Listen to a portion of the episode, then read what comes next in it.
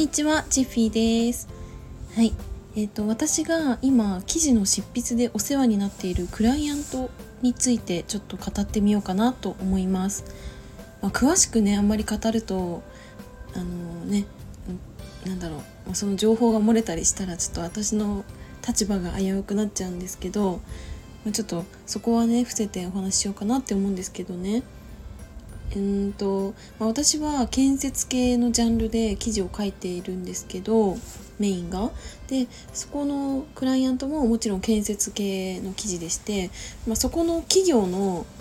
えーと、ブログ記事っていうのを私一人で今担当してる状態なんですね。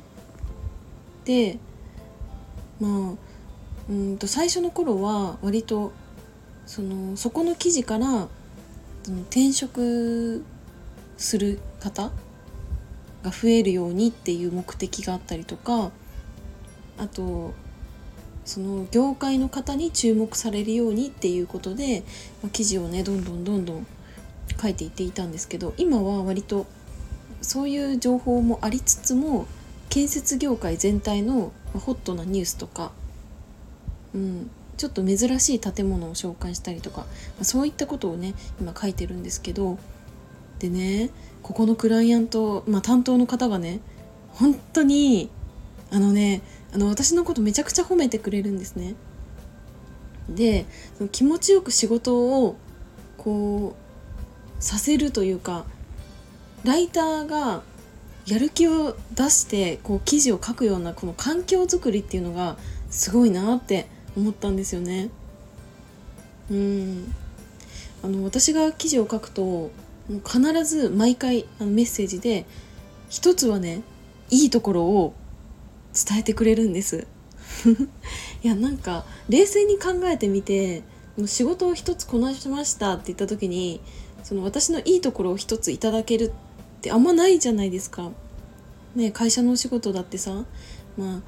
あ中にはさ先輩とか上司とかがさなんかよくやったなとかこういうところなんかすごいなとか言ってくれるかもしれないけど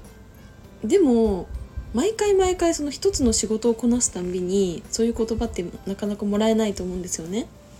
でもそこのクライアントはもう私が1記事納品するたびに一つは絶対にいいところをね伝えてくれますだからさこれ10記事書けばさ私のいいところがさ10個わかるわけで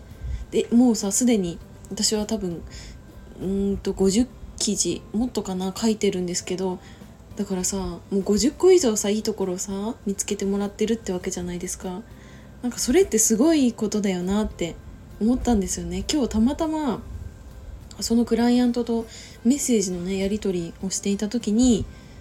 あのちょっとそのことについて考えてました。うん。だから私はそのそういったねメッセージを見ていつもね嬉しくてねニマニマしちゃうんですけどいやなんかそうそうやってさやる気を出させるというか気持ちよく仕事をさせるっていうクライアントって、まあ、すごいと思うしなんかそういうクライアントと出会えて私はすごい幸せ者だなっていうふうに感じたんですよね。うん、だから逆にあの私も、まあ、違う場所だけどでもなんか人のことをねこう褒めるとかすごいなとか尊敬するなって思うところがあれば素直に伝えたいなって思うし、うん、私自身も今その例えば「初めまして」って出会った時にあこの人こういうところいいなっていうのをもう、ね、3つ以上ね見つけるようにしています。これはなんか人とのコミュニケーションを取る時も楽しくなるし